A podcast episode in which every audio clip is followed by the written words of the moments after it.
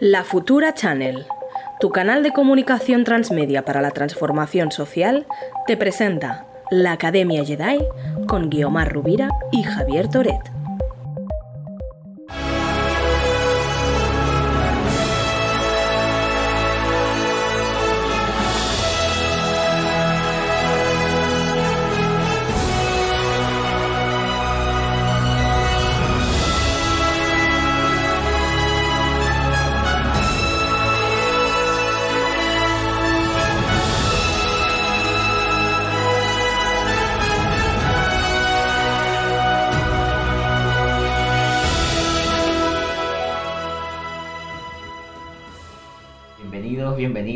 Bienvenidos a otra edición de la Academia Jedi, nuestro curso de estrategia digital y tecnopolítica aquí en la Futura Channel.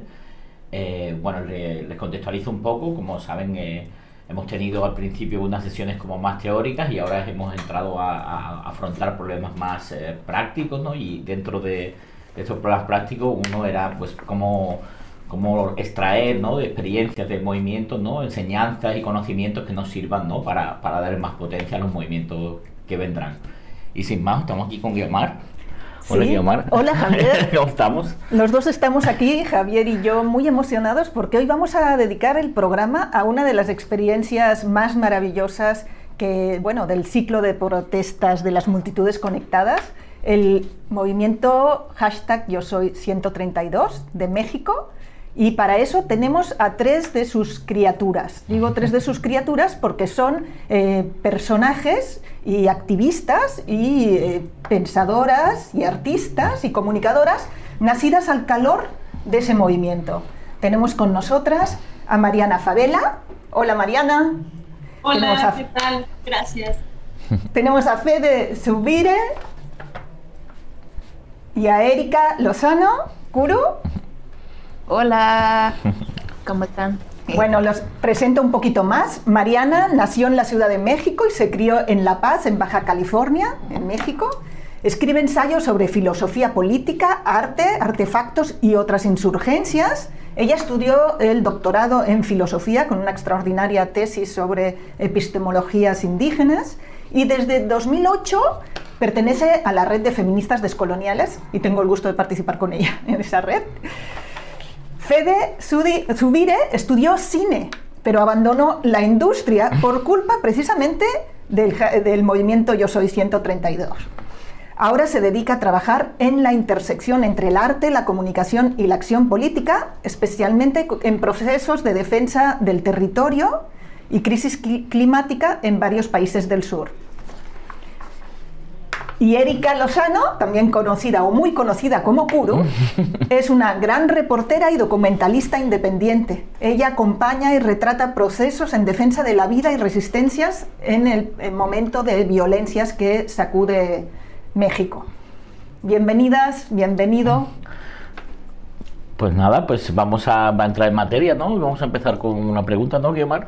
Sí, vamos a empezar con recapitular. Han pasado 10 años desde ese 11 de mayo, cuando de repente en las redes apareció un video que se volvió viral. Era un video del cual ahora veremos un pequeño fragmento. El video donde 131 estudiantes de la Universidad Iberoamericana de la Ciudad de México denunciaban un problema grave y es que las noticias, los medios de comunicación masivas, eh, pues tergiversaban la información de lo que había pasado en esa universidad ese día.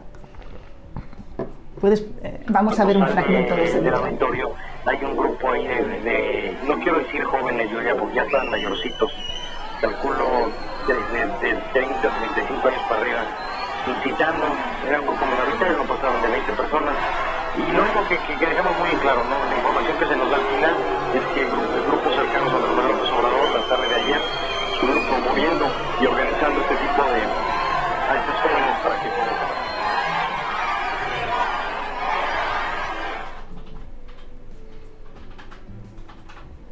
Estimados Joaquín Caldwell, Arturo Escobar. Emilio Gamboa. así como medios de comunicación. De dudosa neutralidad. Usamos el derecho de réplica para desmentirnos. Somos estudiantes del Ibero. No acarreados, no porros. y nadie nos entrenó para nada. Y nadie nos entrenó para nada. Y nadie nos entrenó para nada. Y nadie nos entrenó para nada. Mi nombre es María José L. Mi cuenta de alumno es 172236-9. Somos estudiantes de la Ibero. Alejandra Miranda M 17675-1. Alonso G 16 1706 8. Andrea G 168653. Bueno, pues con eso empezó todo. Yo no sé si Kuru, tú que estabas en ese momento estudiando en la Universidad Iberoamericana, ¿nos podrías contar qué pasó? ¿Qué hemos visto? ¿Y cómo explicamos este video y, y su impacto? Bueno, pues sí, precisamente creo que fue una respuesta de estudiantes de la Universidad Iberoamericana ante la presencia del entonces candidato a la presidencia, Enrique Peña Nieto. En una visita a la universidad, él es cuestionado, hay una protesta, eh, pues por todo lo que significaba y simbolizaba el partido que, del que él formaba parte. Y bueno, después hubo criminalización a esta protesta y entonces los estudiantes respondieron, ¿no? Respondimos y, y de ahí vino toda una ola de, de, solidaridad y de como de muestras de apoyo, de decir, ah, pues nos sumamos precisamente a, a estas protestas de, de, los estudiantes, de los, las estudiantes, porque justo creo que era lo que estaba pasando en ese momento en el país, que parecía que había un guion ya impuesto y que, que no había nada que hacer ante esa decisión, ¿no? Como de imponer a este candidato y sale esta pregunta del realmente no podemos hacer nada, no hay nada que hacer para cambiar esta realidad. Y es así que 131 alumnos responden ante, bueno, el manejo de los medios, que vimos que eran, pues, primeras planas, portadas por todo el país, que querían justo, pues, acallar estas protestas. Y es así que, sale este video y entonces nace el Yo Soy 132, digamos, como en solidaridad con quienes estaban protestando, quienes estaban manifestando ante la imposición de, Enrique Peña Nieto. Podemos, podemos ver que en ese momento en México estábamos en el proceso electoral, como bien señalaste, Kuru, y ya estaba eh, la figura de Peña Nieto posicionada como el candidato que tenía que ganar las elecciones, empujado por el aparato, en cierta manera, el aparato de Estado, y es impugnado y aparece en las redes una serie también de, irreverencias, figuras de humor que antecedían a, esta protesta del 132. ¿no? Recordemos que en la Feria del Libro de Guadalajara, el candidato Peña Nieto eh, pues no había logrado formular tres autores o tres libros favoritos y eso había dado lugar también a una especie de, protesta y de, y de, digamos, de um, humor irreverente en las redes. Y, y, luego viene este evento en la Ibero que genera eh, la indignación ante esta, este posicionamiento tan, tan claramente manipulado de los medios. No sé quienes no estaban en la Ibero cómo lo vivieron. ¿Qué, ¿Qué, nos puedes contar, Mariana? ¿Cómo te enteraste del 132? ¿Cómo te sumaste a esta protesta? ¿Cómo explicarías estos primeros pasos? Pues creo que algo que sucediera, lo que tú platicabas, había un descontento generalizado en las elecciones eh, por cómo se había, se venía imponiendo y estaba ya prácticamente asimilado que Peña Nieto iba a tomar el poder, lo cual implicaba el regreso del Partido Revolucionario Institucional del PRI, que había gobernado durante más de 70 años al país eh, y que había durante un periodo relativamente corto dejado el poder que no necesariamente implicaba un cambio de las estructuras de poder, pero que para muchos al menos significaba el poder tener eh, unas elecciones medianamente democráticas y lo que veíamos era como este contexto en el que los medios de comunicación podían manipular e imponer a un candidato prefabricado, que en efecto desataba muchas burlas, había muchas risas, eh, era como frecuente esta burla de que era como un muñeco, como un maniquí, eh, que era bastante limitado intelectual, verbalmente, eh, y veníamos como un poco en esta ola cuando de repente algo rompe, digamos que la normalidad de esa de esa tendencia que era hasta cierto punto un poco una resignación.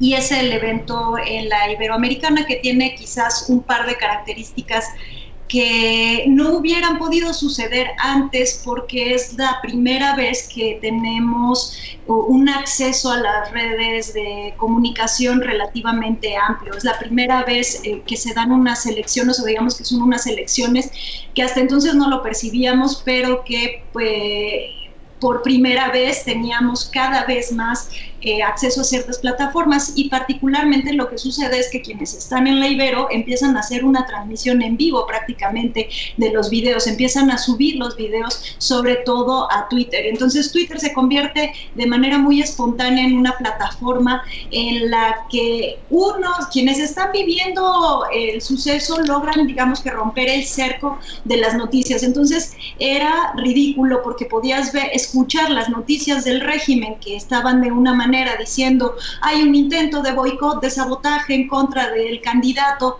este, Peña Nieto y por otro lado veías los eh, carteles, las mantas de manifestación que inmediatamente lo que supimos era, por un lado, que habían iniciado las protestas a raíz de los reclamos de los estudiantes por la represión en Atenco en el año 2006, que hay que recordar que Peña Nieto era gobernador del Estado de México eh, y manda junto con el gobierno federal y el gobierno local, que implicaba otros partidos también, pero mandan un operativo represivo al pueblo campesino de Atenco que se oponía a la construcción de un eh, aeropuerto en sus tierras.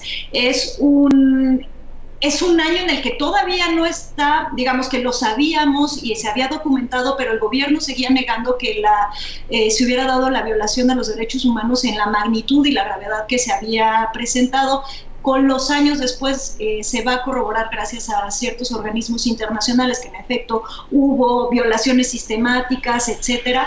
Eh, y entonces los estudiantes presentan esta serie de demandas, él responde de una manera eh, indignante porque la respuesta de Peña Nieto en ese momento es que se actuó conforme a la ley y se usó eh, uso de el uso legítimo de la fuerza del Estado, lo cual era absolutamente falso, había sido completamente desproporcionado y era injustificada la manera en que se había atacado a esa población.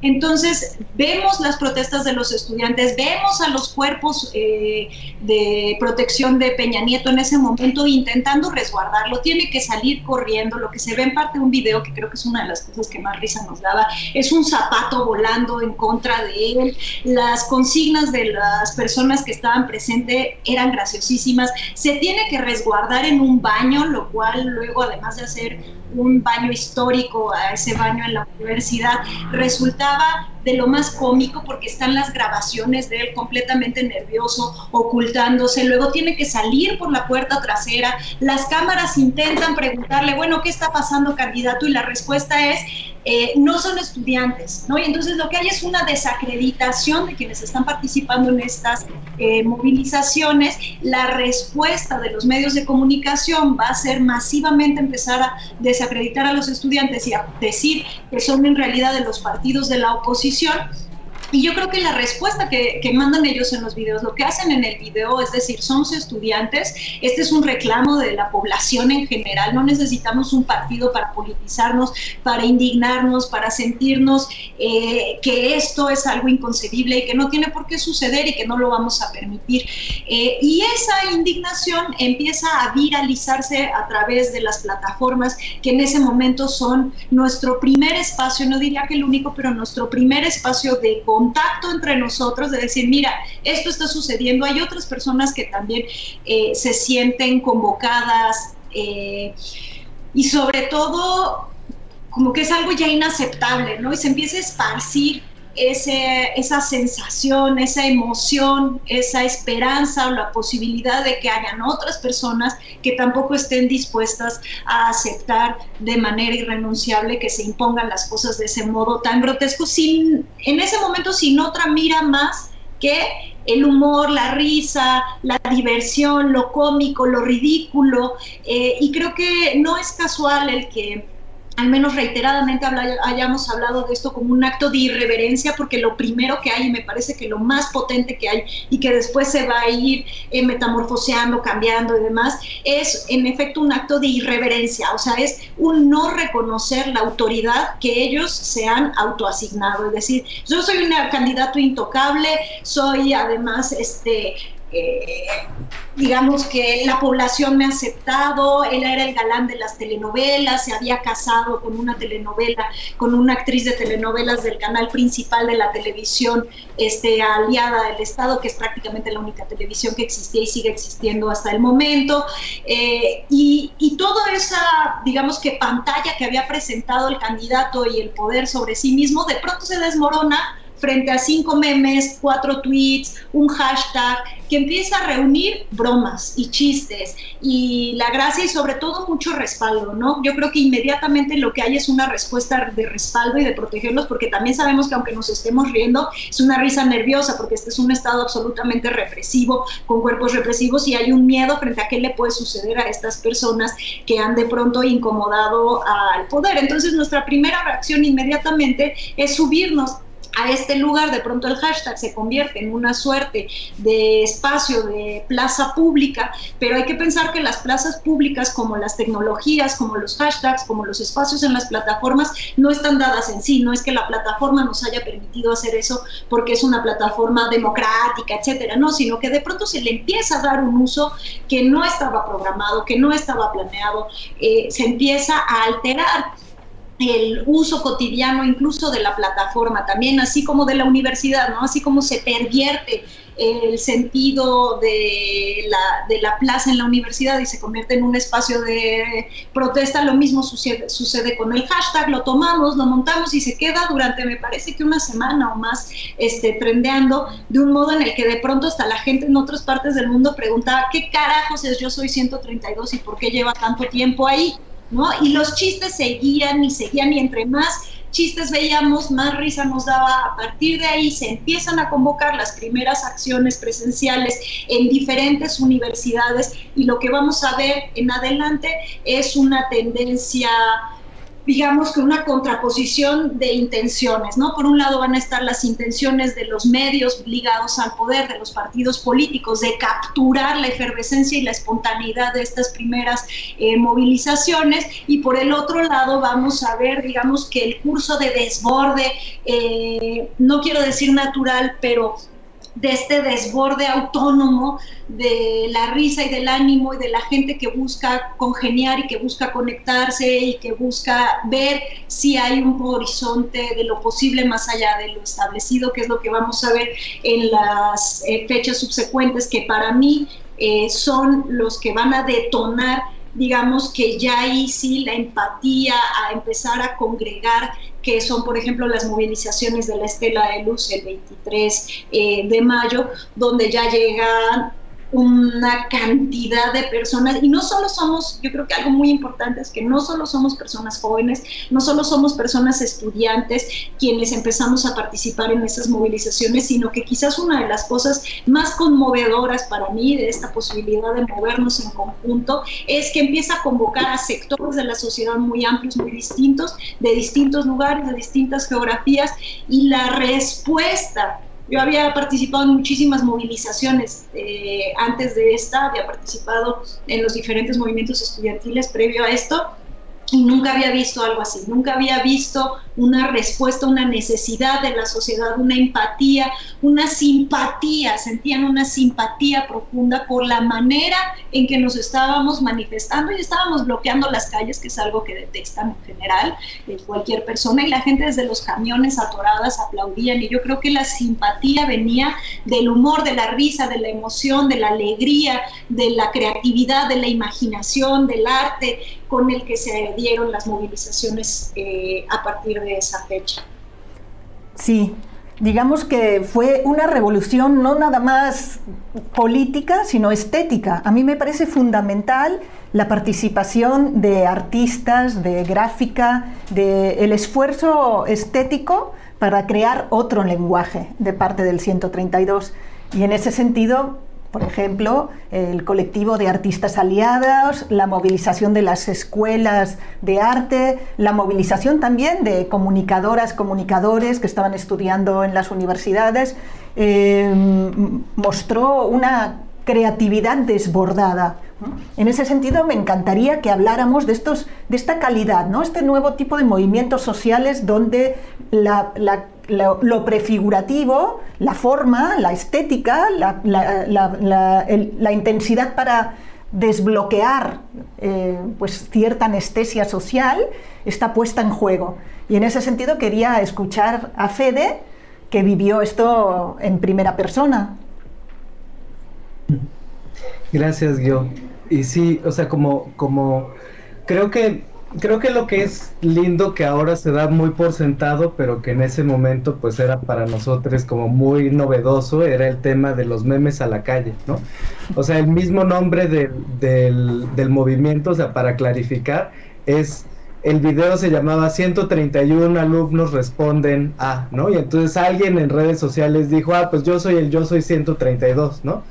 Entonces, el meme mismo, o sea, era, era, era, era el meme, la respuesta y, la, y el movimiento, ¿no? Em, creo que, creo que muy interesante, pues, que, justamente lo que sucedió con estos movimientos es que no es que hubiera una mente maestra detrás de ellos o grandes este, eh, coordinaciones que estaban tomando decisiones por todas y por todos, sino más bien era un espacio de autoadscripción, ¿no? Entonces creo que lo que fue muy lindo en ese sentido estéticamente es que tú eras parte del movimiento simple y sencillamente por nombrarte, ¿no? Por hacer un meme, por hacer un, o sea, por reírte de Peña Nieto, porque si era un sopenco, pues, o sea, independientemente de todo esto, o sea, la, la parte de, de, de lo que era muy cansado, porque como ustedes saben, las elecciones son aburridísimas, pero encima de aburridísimas, esto era una imposición absoluta, ¿no? era una imposición por medio de los medios masivos de comunicación, por el, por el aparato del Estado, por todo lo que implica, digamos, las comunicaciones oficiales y las narrativas oficiales. Entonces, eh, pues justamente como, como, como ahí retomando lo que dice Mariana, pues ves que en una escuela además privada, en donde supuestamente desde la desde la lectura, pues, de, de, que era un lugar seguro para Peña Nieto porque ahí lo iban a lavar, pues ahí fue donde le aventaron zapatazos y lo, y lo persiguieron hasta el baño, ¿no? Entonces, creo que esa, la respuesta, o sea, tiene mucho que ver con eso, con, con, la lógica del meme. El meme es de quien lo trabaja, el meme es de quien lo comparte, el meme es de quien lo crea y quien lo diseña, ¿no? Y entonces, a partir de eso, lo que fue muy lindo en términos de la estética es que, pues, a lo mejor está, como estamos acostumbrados a pensar, en la estética de los movimientos, pues como el negro y el rojo, ¿no?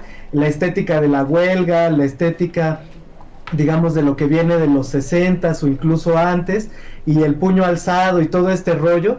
Y si se dan cuenta en los dibujos y en los diseños que han estado pasando aquí, pues no, no, no hubieron puños alzados, ¿no? O sea, era, era una generación también que desde, que tenía también otra otra visión, me imagino, otra estética, pues que venía de las caricaturas, que venía, este, pues obviamente mucha formación política que heredamos de muchos espacios, pero al mismo tiempo la parte visual venía, venía del internet, ¿no? Entonces, eh, lo que podemos ver ahí en los diseños que empezaron a correr en las redes en los primeros días, pues era eso, era, era la gente que agarraba y en el, en el buscador de Google era como manitas y luego 132 y entonces hacíamos estos collages que eran como estos protomemes, este, que ahora pues definitivamente pues son, son, pues ahí pareciera ser que son elementos históricos, pero fue la forma en que la gente, en vez de responder con un comunicado de 10 páginas, lo que agarraba era, se metía, diseñaba su meme y lo subía a, a las redes, ¿no? Y esto generó como esa como esa, como esa vorágine de, de, compartirnos, encontrarnos, discutirnos y de alguna manera sumarnos a algo que se estaba construyendo conforme se estaba nombrando, ¿no? Entonces, la estética pienso que viene mucho de ahí y más adelante eh, lo que vimos pues fue justamente pues toda, toda, esta, toda esta inercia, por así decirlo, que llegó de las escuelas de arte, me parece que fue muy lindo, y las, y las escuelas de comunicación y la gente en general que estaba haciendo algún tipo de, de comunicación más creativa, ¿no? Eh, pero sí, sí yo recuerdo mucho que, o sea, que fue la primera vez que me tocó movilizaciones en donde habían contingentes de artistas, ¿no? Y en los contingentes de artistas no íbamos con la pancarta y gritando, sino se hacía teatro, se, pintaban las calles, eh, se hacían registros eh, de las escuelas de cine para luego convertirlas en noticieros. Entonces fue, fue como toda esta, esta parte en donde se integraron pues justamente personas que estaban hartas de lo que estaban viendo, independientemente de que estuvieran o no estuvieran con una posición súper clara política sobre, sobre lo que estaba pasando en las elecciones. Eh, éramos personas que estábamos pues hartas de no ser escuchadas y hartas de no tener un espacio, ¿no? Entonces yo creo que esa parte de la estética justamente viene mucho pues de, de ¿no? De, estar cansadas también pues de la misma estética de la televisión, la misma estética de la política convencional y partidaria a pues agarrar la estética que pues fue con la que crecimos y con la que teníamos relación que fue la del internet. Entonces esa mezcla salió a la calle y pues lo demás pues justo se verá ahí en las en, en, en, las fotografías de las movilizaciones, ¿no? Era literalmente de las redes a la calle, de la calle a las redes y así fue como ese, ese salto permanente.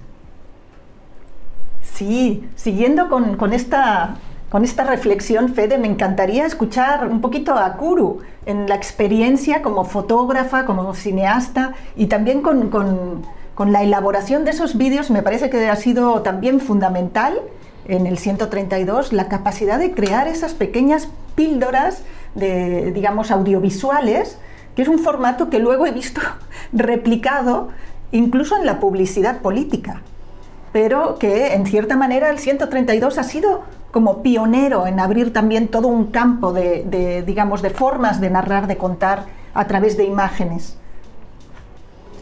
Sí, yo creo que algo muy lindo fue que justo estábamos aprendiendo a utilizar ciertas herramientas en ese momento y dijimos, bueno, salgamos con nuestra cámara, hagamos fotos, registremos y guardemos nuestro propio archivo, ¿no? Hagamos justo como el, el archivo de lo que está pasando, porque es importante que también nosotras contemos esta historia y que podamos compartirla, ¿no? Entonces, bueno, eso, salir a la calle con nuestra cámara, hacer videos que reflejaran precisamente lo que, lo que estábamos viendo, esa alegría, toda esa gente en la calle, como en ese momento también decíamos, bueno, en la televisión no va a salir esto, hagamos que, que llegue por Twitter a más personas y eso, pues hacer llegar a más personas lo que estaba pasando y tomar pues como esa responsabilidad en nuestras manos de generar nuestra propia memoria colectiva en ese momento, ¿no? Que era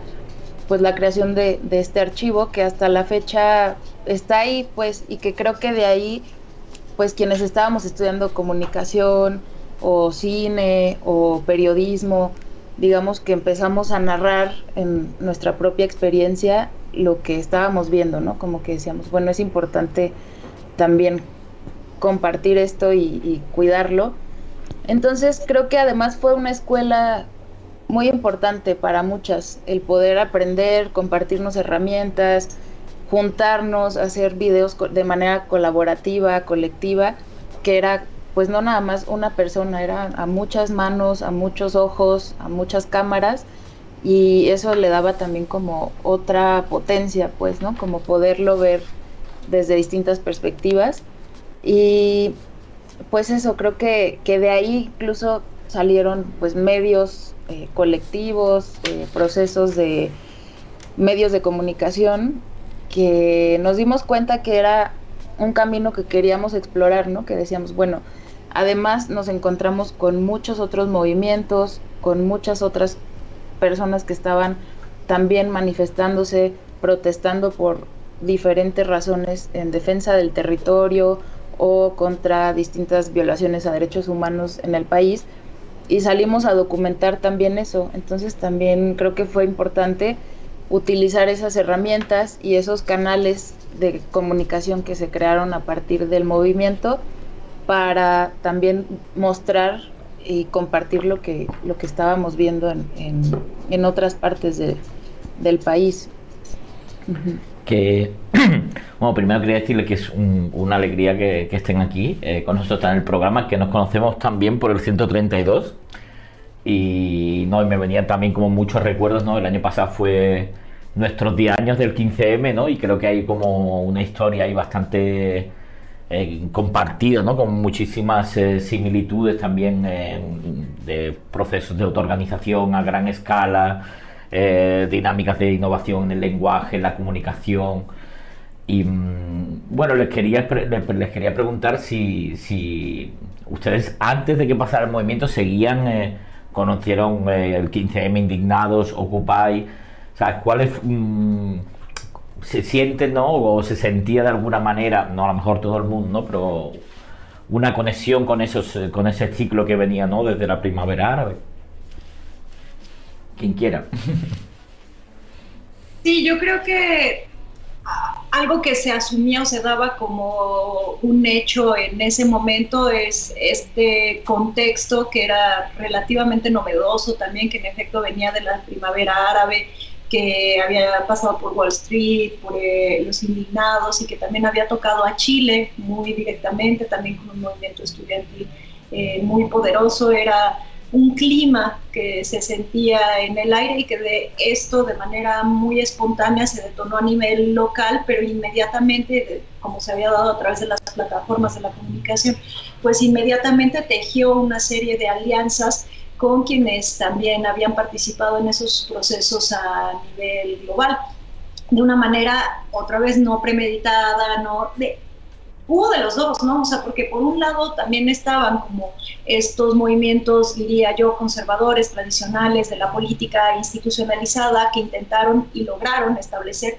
algunos eh, contactos con quienes tenían esa lógica que también formaban parte del movimiento 132 y que creían que esa era la manera en la que tenía que avanzar el movimiento hacia una lógica jerarquizada, centralizada, de toma de decisiones este, institucionalizadas, etcétera.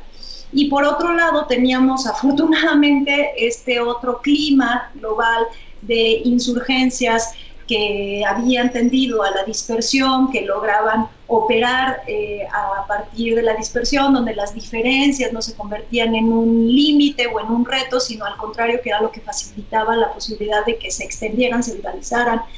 Entonces, eh, incluso yo diría que en algunos momentos, o sea, por un lado estábamos al tanto de que eso sucedía, eran un referente, se habían convertido en un referente de organización. Habíamos visto lo que había sucedido con algunos de ellos, cómo habían respondido las fuerzas de poder en distintas geografías frente a ese tipo de movimientos.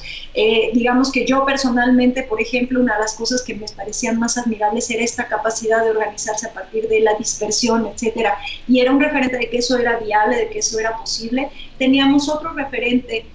Eh, muy diferente, muy distinto, pero que también estaba ahí, que tenía en ese momento parecía que era mucho tiempo, pero en realidad no era tanto el levantamiento zapatista, de, el levantamiento del ejército zapatista de liberación nacional, que también había sido un primer esfuerzo, quizás el inaugural, eh, cuando yo era muy niña, para mí fue un rompeaguas, o sea, fue una cosa que me rompió completamente eh, la imaginación siendo muy pequeña, ver un movimiento político eh, indígena, insurgente, que se manifestaba, que hablaba a través de la poesía, de la pintura, del arte, de la música, eso era conmovedor.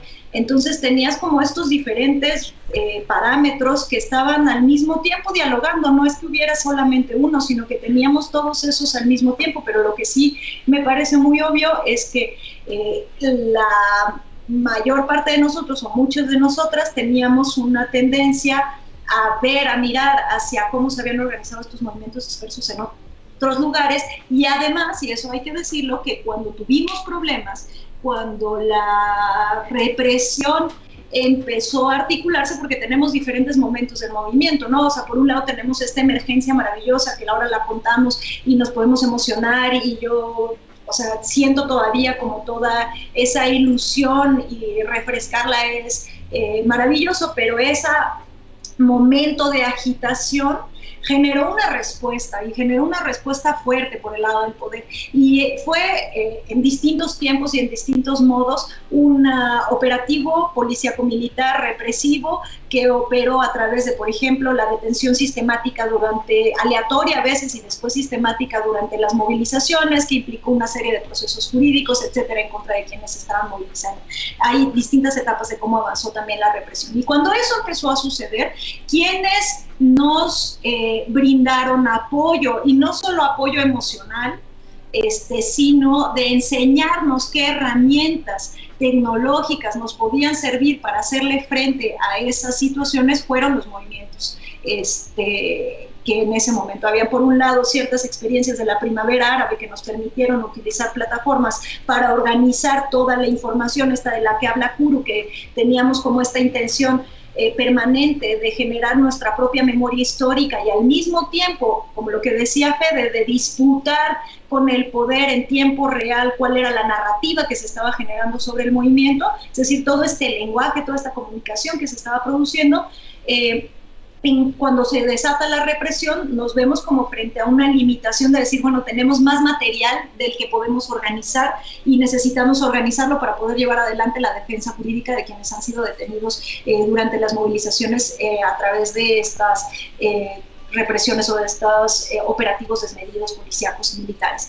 Y quienes nos prestan esa asesoría, quienes nos ayudan, quienes nos dicen de una manera súper generosa, está esto y se puede usar así, nosotros lo usamos en estos contextos y lo tomamos y lo apropiamos y decidimos cómo lo podemos utilizar y lo hacemos, eh, son eh, en algunos movimientos. Y después, afortunadamente, había como esta necesidad de diálogo en el que yo creo que es, por ejemplo, como nos conocimos con Toret, como nos conocimos también con los compañeros de Chile, que era esta eh, necesidad de fortalecer los lazos eh, y la esperanza y la aspiración que yo creo que todavía compartimos de eh, esa posibilidad de generar algo más de lo dado, de generar un futuro eh, que todavía, que nos estaba negando, la posibilidad de construir un futuro que se nos había negado de origen, eh, se podía hacer de manera no local, no solo local, sino además de local,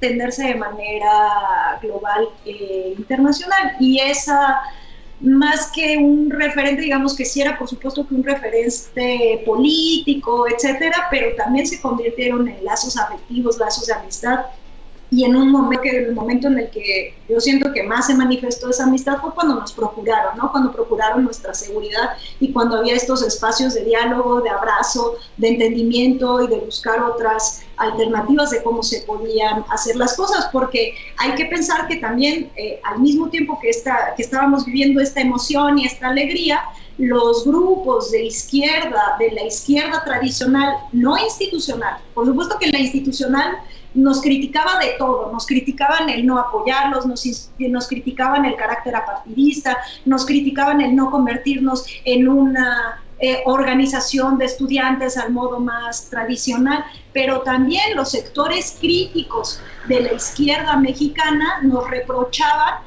el no organizarnos de una manera convencional. Entonces, en algún momento, estas alianzas eh, con las insurgencias desbordadas de, otros, de otras geografías se convirtieron en nuestra en nuestro pilar, en, una, en un espacio donde podíamos eh, compartir una serie de estrategias eh, político-afectivas radicales.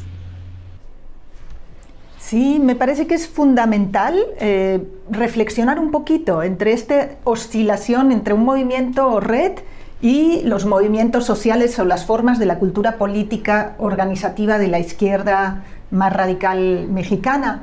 No sé si podríamos abundar un poco más sobre esto.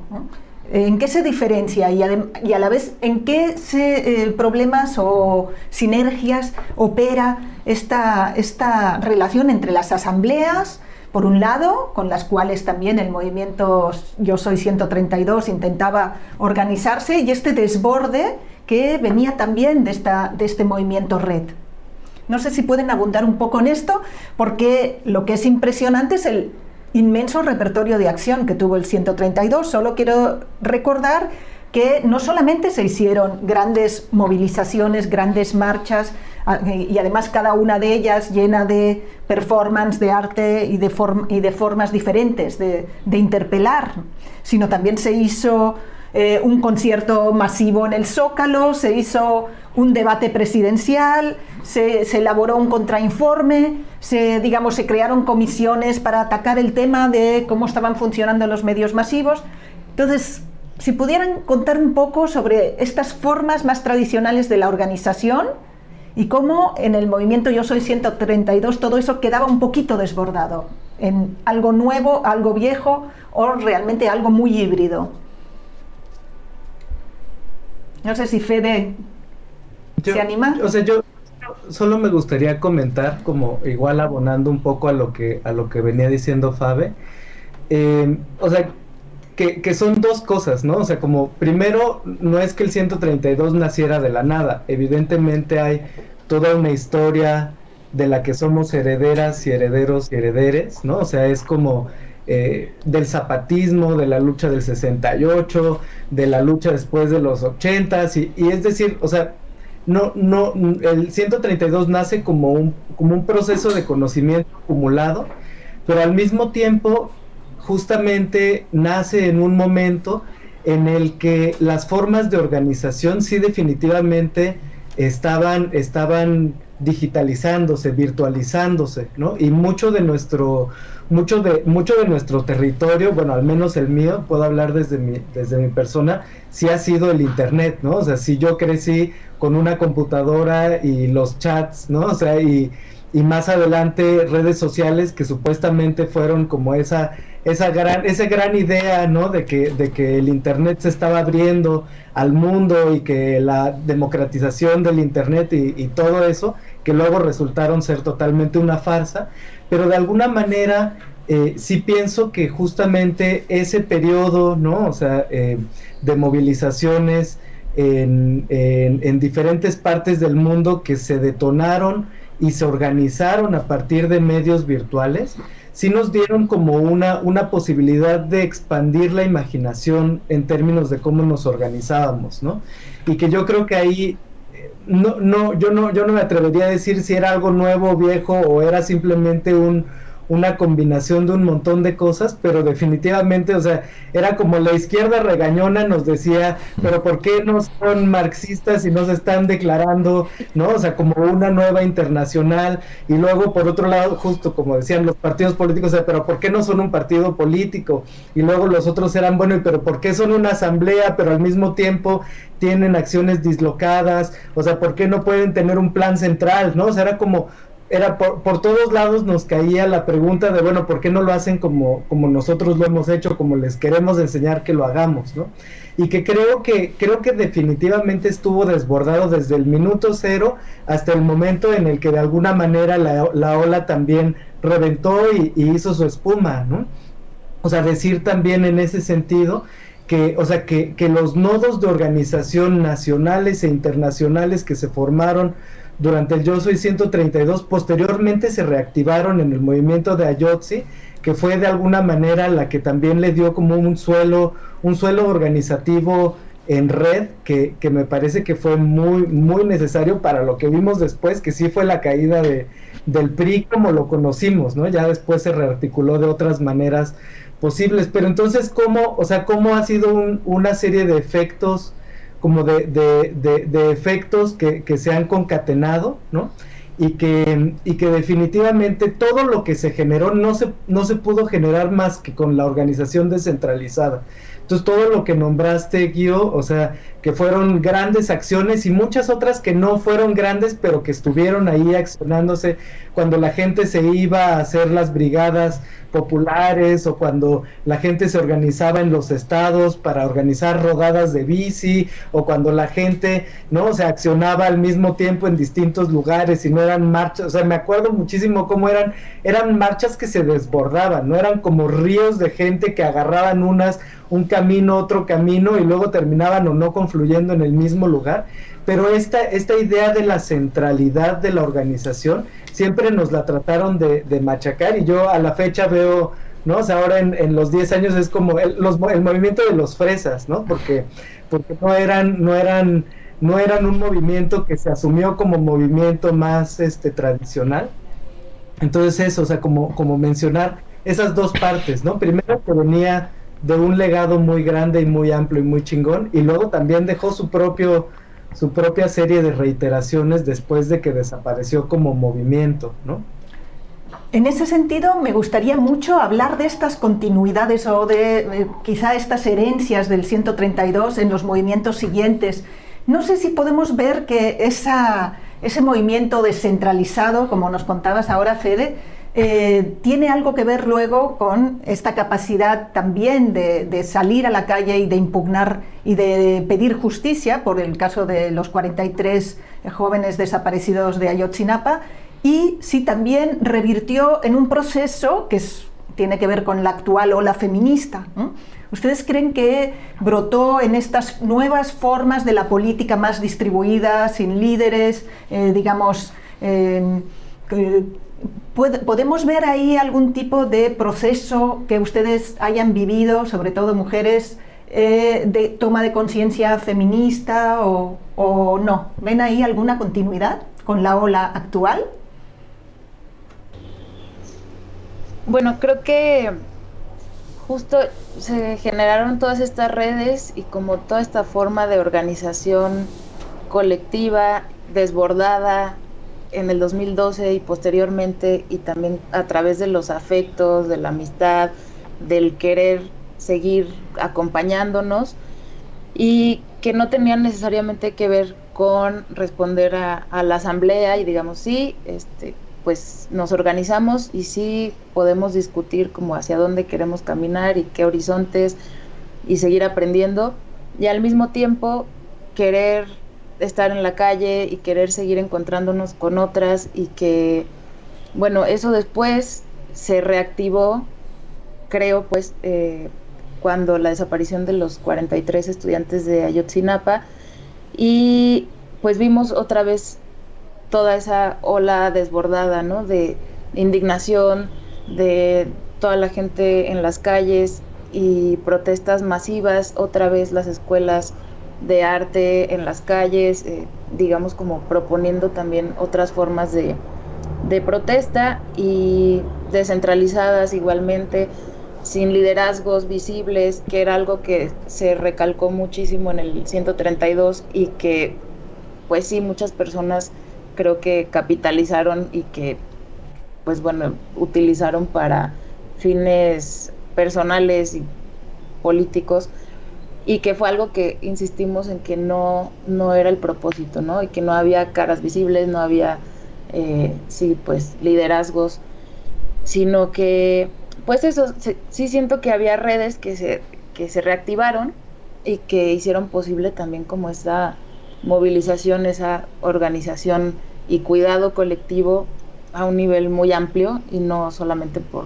por el 132, sino también por una historia previa ¿no? de, otros movimientos. Em, y bueno, yo personalmente creo que en el 2012 me empecé a cuestionar un montón de cosas también sobre violencia de género, feminismo, hacerme preguntas que a lo mejor yo en ese momento ni me daba cuenta de que pues sí había ciertas actitudes que, pues, no sé, que en las asambleas o que en los propios colectivos no eran, pues no sé, ciertas violencias que no reconocí en ese momento y que con el tiempo me fui cuestionando y que ahora puedo también como cuestionarme a mí misma, ¿no? Y que ido aprendiendo con el paso del tiempo y aprendiendo de otras compañeras. Y, y que creo que fue un proceso, bueno, para mí, a partir de ahí, ¿no? Como que me, empecé a preguntar muchas cosas, hubo una transformación también en lo personal y que me llevó también a organizarme con otras mujeres, disidencias y, bueno, creo que ahí están ahorita, ¿no? Que son justo quienes están en las calles, están exigiendo un alto a la violencia feminicida este movimiento de, pues no solo de mujeres, pero sí contra la violencia eh, feminicida, violencia de género, que ha tomado gran fuerza, que ha sido una oposición en los últimos años y que ha ido creciendo cada vez más, ¿no? Y que justo antes de la pandemia veíamos como el 8 de marzo, por ejemplo, del 2020, estaban miles y miles de mujeres en las calles, fue una de las protestas más grandes de los últimos años. Y justo después vino el confinamiento, después eh, se incrementó incluso la violencia al interior de las casas y es algo que, que se ha ido visibilizando creo cada vez más y bueno pues que ha, ha, tenido también que ver como con este proceso de, de utilizar las redes, eh, las redes sociales para hacer este tipo de denuncias, ¿no? Bueno, eso. Muchas gracias. Y ya para, para ir cerrando, aunque también quiero escuchar a Mariana sobre este punto, eh, les quiero eh, recordar algunas frases que ustedes dijeron en su, en su momento, que yo tenía apuntadas en algunos trabajos que, que escribí. Por ejemplo, tenía frases muy poéticas. Es el, el, 132 ha sido un, moment, un, movimiento profundamente inspirador, poético, sensible. Eh, una, una, de ellas es, era decir que el centro, con, con, el movimiento había llegado el final de la soledad, el lema mismo de que si no ardemos juntos, ¿quién iluminará esta oscuridad? La figura simbólica del fuego, y además de un fuego que no es tanto la acción directa en las calles y el hecho de quemar, sino de quemar desde el corazón, el abrazo, eh, un abrazo metafórico, colectivo, del fuego amoroso. Y por ejemplo, Mariana, tú eh, tenías una frase eh, muy interesante que es, eh, no había nadie haciendo el movimiento. Me acuerdo que en una asamblea explicabas, es que no había nadie haciendo el movimiento. Y me parece que es muy iluminadora de ese momento. Eh, no sé si nos quieres comentar. Pues sí era como esta sensación de formar parte de algo, de algo que por supuesto que te rebasa en el que todas éramos absolutamente necesarias y nadie era estrictamente indispensable, ¿no? Eh, justo porque no había una centralización de la toma de decisiones, justo porque no había una concentración eh, ni una aspiración, este reclamo que mencionaban hace rato, que me parece uno de nuestros logros, ¿no? O sea, el haber logrado no ceder frente a esta presión y además los medios fabricando constantemente el imaginario de que existían ciertos líderes y a la fecha lo siguen haciendo, ¿no? O sea, siguen sacando sus notas diciendo dónde están los líderes, qué han hecho los líderes, etcétera. Están obsesionados con las eh, personas y con el poder que se enuncia siempre en masculino y en singular y afortunadamente logramos sortear eso en algo que para mí ha sido eh, posible gracias a que logramos evitar la contradicción. Uh, podíamos tener las asambleas y simultáneamente podíamos tener eh, esta forma dislocada y dispersa de réplica que se reapropia en unos lugares y en otros. Y por supuesto que era profundamente incómodo y generaba un montón de transformaciones dentro de cada una de nosotras, porque al final estamos formadas en este mismo imaginario convencional, ortodoxo, tradicional, eh, que claro que te daba más seguridad de repente decir, bueno, ¿y qué tal si sí lo organizamos una gran este, confederación de estudiantes o hacemos una gran organización? Digo, yo no tenía como esa inclinación, al contrario, eh, pero entiendo que es una tendencia que genera cierta seguridad. Por eso para mí la mayor, eh, una de las grandes aportaciones está por un lado porque, ah, bueno, poniéndole como cierto contexto y fechas, después de que se dan las movilizaciones durante todo el verano, que va de mayo a, digamos, el 16 de septiembre, que es donde la primera vez que empiezan a agredirnos durante las movilizaciones que no nos permiten entrar al zócalo, pero de manera como muy controlada todavía, digamos que de septiembre a diciembre se intensifican esas acciones directas por parte de la policía y del Estado en contra de nuestras movilizaciones. Después, el primero de diciembre, se da una represión. Eh, tremenda durante la toma de posesión de Peña Nieto, en la que se detienen de manera arbitraria a cientos de personas, a más de 100 personas eh, que son llevadas eh, con cargos fabricados, con lujo de violencia, etcétera. Y a partir de ahí lo que vamos a ver es de todo diciembre del 2012, durante todo el 2013, paulatinamente y no de manera poco visible, paulatinamente pero constante, se impiden las movilizaciones al grado en el que ya no somos capaces de marchar, porque empiezan a detener a las personas y empiezan a detener también a la prensa independiente que acompañaba las movilizaciones, empiezan a agredir a los reporteros, a romper el equipo de los reporteros y de los periodistas que nos acompañaban y eh, logran desarticular, desmembrar a, digamos que estos grupos que venían ayudándonos a romper el cerco mediático.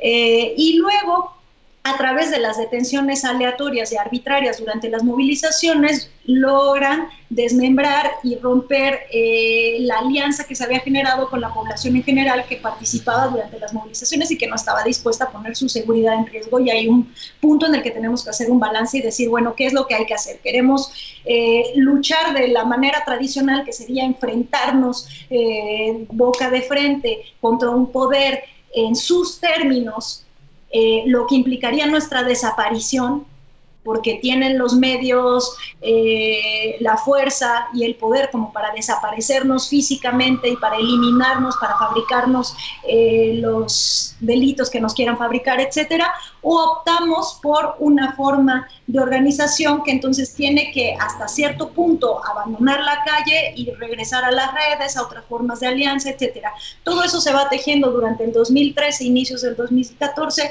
y es cuando Federico menciona a las movilizaciones y Kuro menciona las movilizaciones en apoyo, en solidaridad con Ayotzinapa, es esta red que para entonces ya está bien tejida, la que permite regresar a las calles y es hasta la movilización eh, de Ayotzinapa en el 2014 cuando volvemos a poder entrar al Zócalo con una manifestación. Teníamos prohibido entrar en movilizaciones al Zócalo de la Ciudad de México, lo cual implicaba la colaboración del gobierno federal y del gobierno de la Ciudad de México en estos operativos policíacos y militares en contra de nosotros. Ahora, sobre cuál era la aspiración, y ahí, claro, que siempre había contradicciones, había quienes decíamos, ah, pues decían, a lo mejor habría que tomar el poder, que era la minoría, ¿no? Este, a lo mejor lo que hay que hacer es un partido político, a lo mejor lo que tenemos que hacer es, o bueno, la aspiración, un punto en común era la democratización de los medios de comunicación, pero ¿cómo lo vamos a hacer? Bueno, pues a lo mejor generando nuestros propios medios de comunicación, etcétera. Y yo siempre fui de la idea y sigo siendo de la idea de que la aspiración primordial, a ver, sabíamos que el propósito principal no podía ser impedir que llegara Peña Nieto porque ¿cuál era la otra alternativa? No había otro candidato que generara una posibilidad. O sea, por el lado de la política institucional no había una vía aceptable. Entonces, eh, para mí la aspiración era y sigue siendo y quizás es donde ha estado nuestra mayor aportación en la posibilidad del cambio y la transformación de, la cultura política. ¿Qué entendemos por poder? ¿Qué entendemos por política? ¿Cómo nos organizamos? ¿Cómo podemos hacerlo? El haber ensayado y equivocado y vuelto a ensayar estas formas de organización política a partir de la dispersión, a partir de la iteración, a partir de la réplica, eh, y que implica una apropiación, pero también una modificación de la viralización de, ciertos, eh, de ciertas prácticas políticas, el haber apelado directamente a la política de los afectos y el haber dicho que es un lenguaje válido, absolutamente político, hablar desde el dolor, desde la esperanza, desde la amistad, el haber recuperado todas esas palabras que habían sido expulsadas de la política, por la política institucional y el haberlas reapropiado y dicho, esto tiene una potencia política organizativa tremenda.